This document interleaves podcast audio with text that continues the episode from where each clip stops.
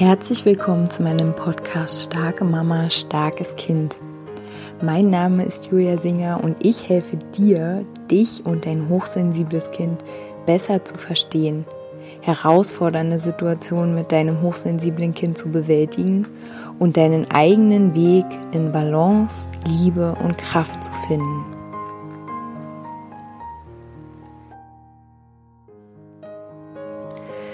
Hallo meine Lieben, herzlich willkommen zu meinem Podcast Starke Mama, starkes Kind.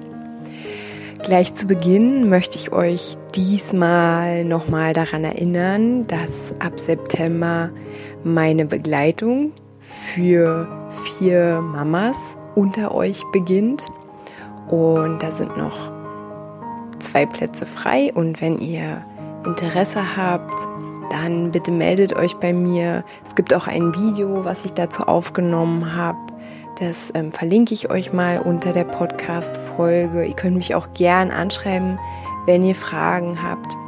Wie gesagt, die Begleitung ist quasi mein erster, meine erste Begleitung, mein erster Durchgang und ähm, ja, ihr könnt ganz viel mitgestalten und ich glaube, es wird einfach ganz, ganz wunderbar in diesem in diesem Raum, den wir da gemeinsam erschaffen. Wir werden uns selber noch ein bisschen besser kennenlernen und wir werden, ja, je nachdem, was für Themen ihr mitbringt, entweder unsere Kinder noch ein bisschen besser verstehen lernen oder ja, neue Wege für uns finden, mit uns selbst, mit der Hochsensibilität friedlicher zu sein also, dies ist eine Einladung, wenn ihr das Gefühl habt, ja, ich habe da Interesse, schreibt mir einfach gerne eine E-Mail an juliasinger@starkemama-starkeskind.de. So, und jetzt geht es los. Ich habe heute mir ganz lange überlegt, worüber ich jetzt sprechen möchte. Und ich möchte heute mal über so ein ganz ursprüngliches Thema sprechen, und zwar geht es darum, wenn ihr erfahrt oder wenn ihr entdeckt, euer Kind ist hochsensibel oder ihr seid hochsensibel und dann seid ihr plötzlich in großer Sorge. Was bedeutet das jetzt? Was mh, hm, kommt jetzt alles auf uns zu?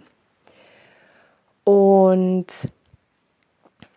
zuallererst möchte ich euch mit auf den Weg geben, dass die Hochsensibilität keine Krankheit ist. Also Hochsensibilität, ich lese es immer wieder in Gruppen, kann nicht diagnostiziert werden, weil es ist keine Krankheit.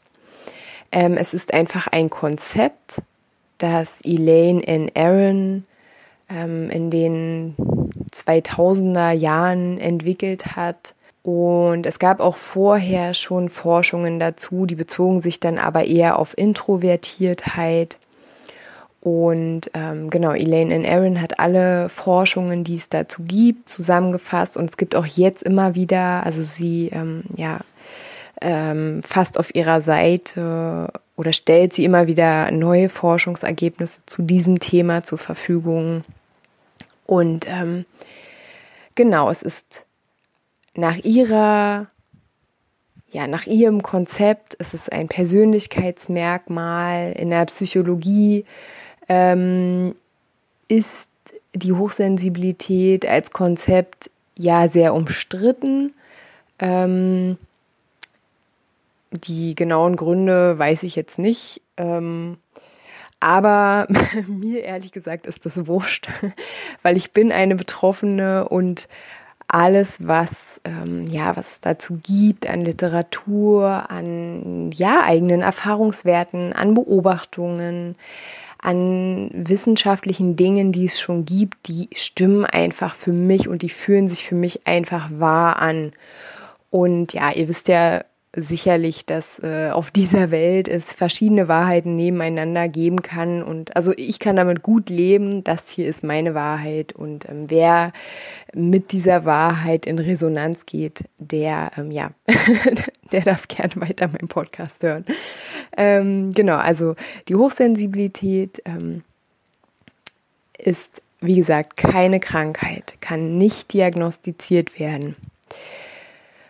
Die Hochsensibilität ähm, bringt ja viele Dinge mit sich und damit meine ich Eigenschaften, die viele Menschen in der großen Gesellschaft, also hochsensibel sind ungefähr 15 bis 20 Prozent, davon ähm, ja genauso viele Frauen wie Männer.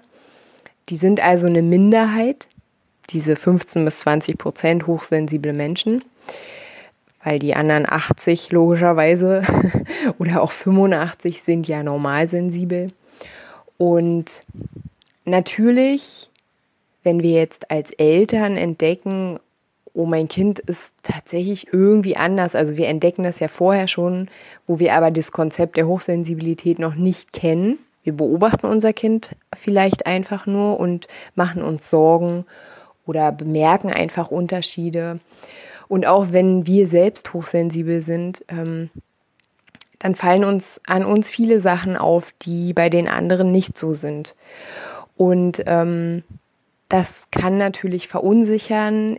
Ich habe schon ganz viele Folgen zur Verunsicherung gemacht. Eine kann ich euch gern mal verlinken. Ähm, auch zum Mut, den wir brauchen, wenn wir nicht zu den ja 85 oder 80 Prozent Normalsensiblen brauchen, einfach um für unsere Bedürfnisse einzustehen, um unseren eigenen Weg zu finden, dass wir ja ein Leben führen können, in dem wir uns ähm, ja gesund fühlen und wohlfühlen. Und die Folge verlinke ich euch auch gerne mal. Ähm, was was eigentlich so mein Anliegen dieser Folge ist, ist halt diese Sorge mal ein bisschen aufzufangen, wenn ich von ja, Eltern höre, dass sie sich Sorgen um ihr Kind machen, weil ja ihr Kind so einsam ist oder weil ähm, der Lebensweg ja so ganz schwierig werden könnte. Oder auch bei manchen Eltern ist es schon irgendwie ganz klar, ja, wenn mein Kind so ist, dann kann es ja nur ganz schlimm und schwer werden. Und äh, ich will mein Kind auf jeden Fall davor bewahren. Das ist halt so das, was dann so mitschwingt. Und ähm, genau, was ich heute euch als Impuls so mitgeben möchte und was auch ähm, zum Beispiel ein Thema wäre, was wir in der Gruppenbegleitung bearbeiten könnten oder wo wir ähm, wo jede von euch so eine eigene Lösung für sich finden kann mit meiner Unterstützung oder mit unserer Gruppenenergie, ähm, ist so ein nicht defizitorientierter Blick, den wir ja alle in dieser Gesellschaft haben. Also wir gucken immer, was ist schlecht, was kann Schlechtes passieren, äh, was haben wir für eine Angst, äh, was haben wir für eine Sorge.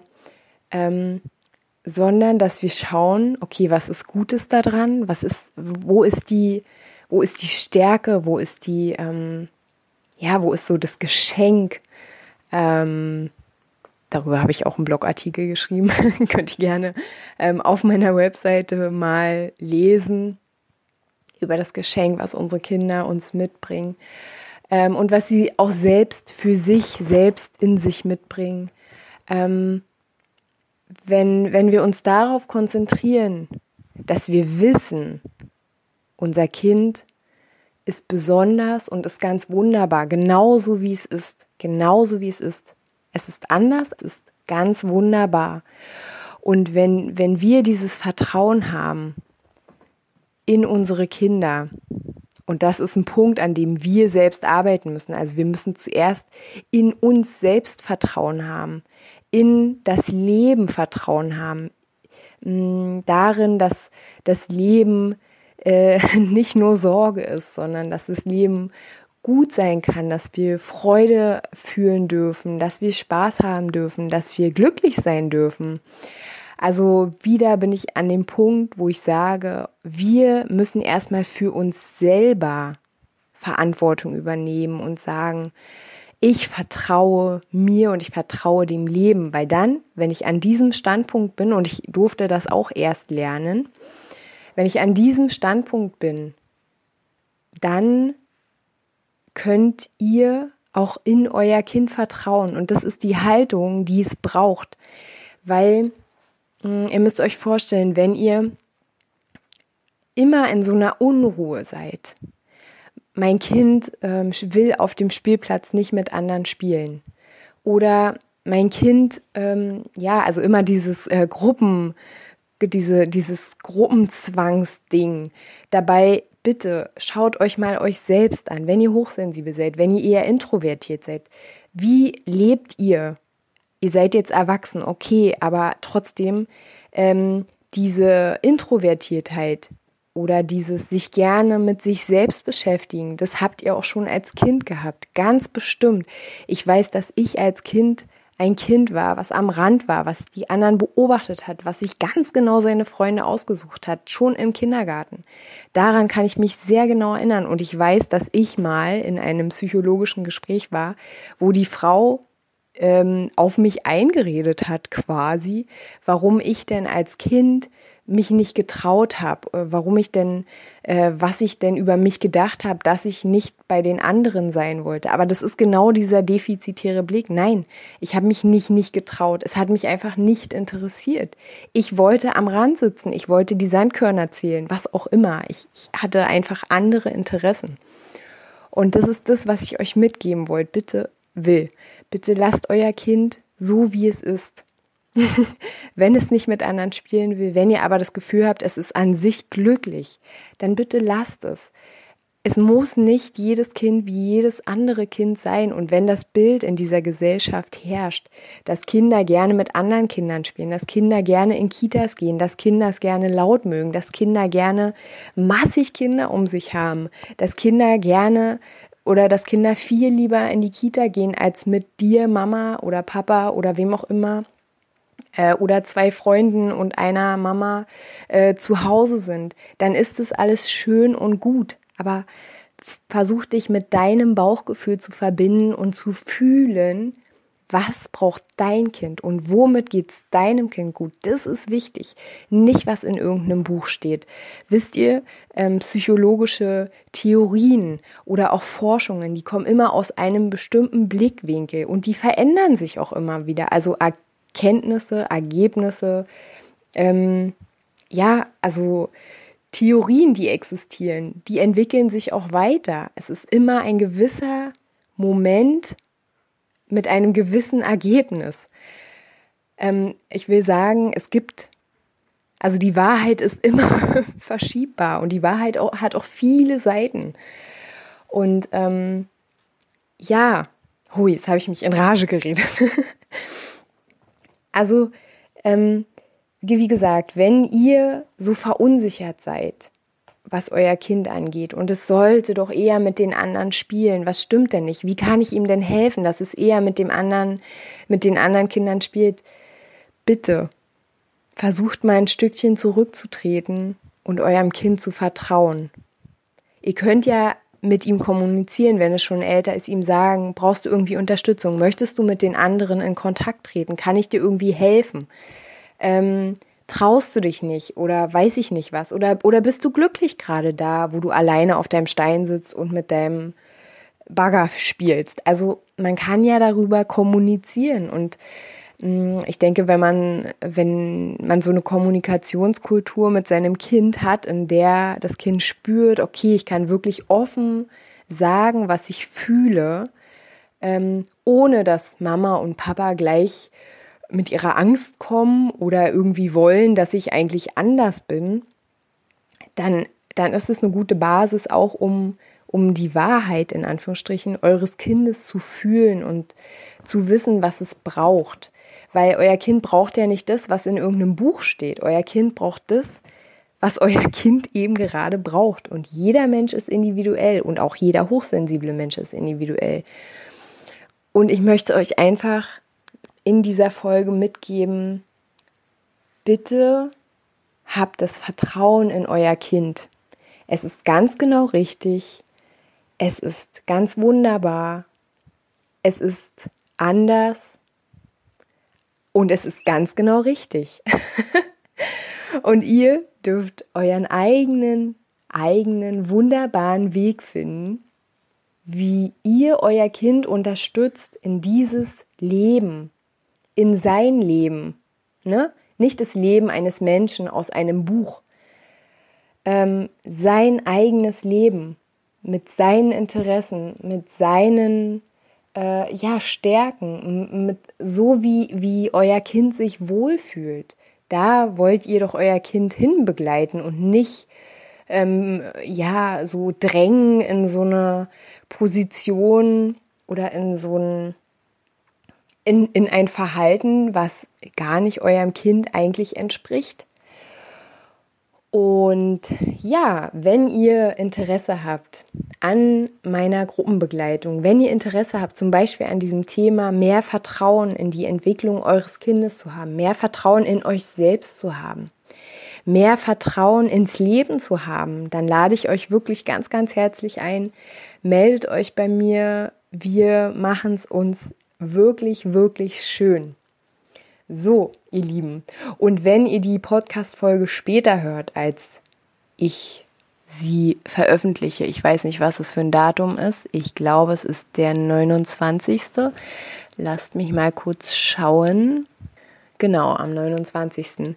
Wenn ihr die Folge nach dem 29. August 2019 hört, diese Gruppenbegleitung ist ab jetzt immer möglich und ihr könnt euch auch mit euren eigenen Themen bei mir melden. Ich freue mich auf jeden Fall riesig darauf. Ich freue mich auf jede Frau, die Lust hat, an sich, ja, an sich zu arbeiten, in Anführungsstrichen, ähm, sich noch besser kennenzulernen. Ich freue mich über jede Frau, die so mutig ist, ähm, genau, mit, mit den anderen Frauen, mit uns gemeinsam sich zusammenzusetzen und ähm, also zusammenzusetzen, virtuell, online. Genau, aber ich rede jetzt nicht weiter davon. Meldet euch gern bei mir. Und ähm, ja, jetzt wünsche ich euch erstmal eine wunderschöne Restwoche. Versucht im Vertrauen zu sein. Dann bin ich fest davon überzeugt, wird alles irgendwie gut. Macht's gut, meine Lieben. Bis dahin.